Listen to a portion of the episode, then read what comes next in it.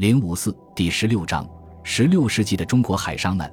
二零零五年，作家李敖在北大演讲的时候，曾有一句发人深省的名言：“五千年来，我们总以为敌人来自于草原，直到吃了亏挨了打，才明白我们真正的敌人来自于海上。”从其演讲的内容看，这句话所指的对象是鸦片战争及其后的中国，但明王朝恐怕对这句话也会体会至深。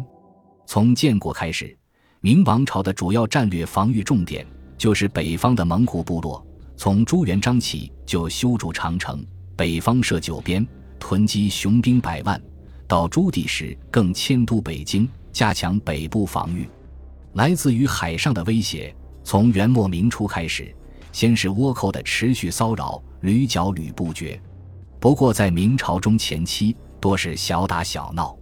从明朝中期的嘉靖皇帝朱厚熜登基开始，倭寇却成为困扰整个明帝国的大患。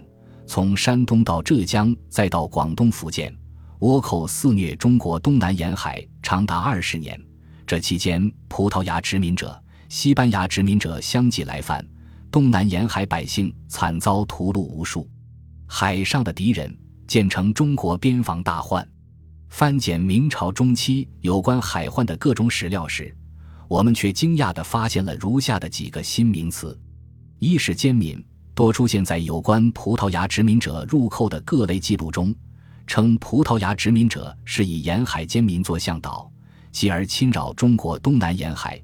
起先只是少数人。后来却有人心思乱，百姓纷纷为奸民的记录。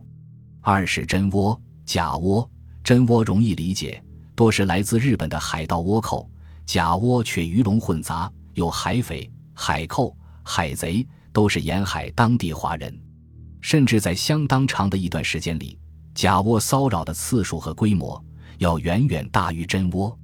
如此奇景，却为先前历史所罕见。不管奸民还是假倭，却都折射出了另一个新名词：明朝中期中国东南沿海的华人海商。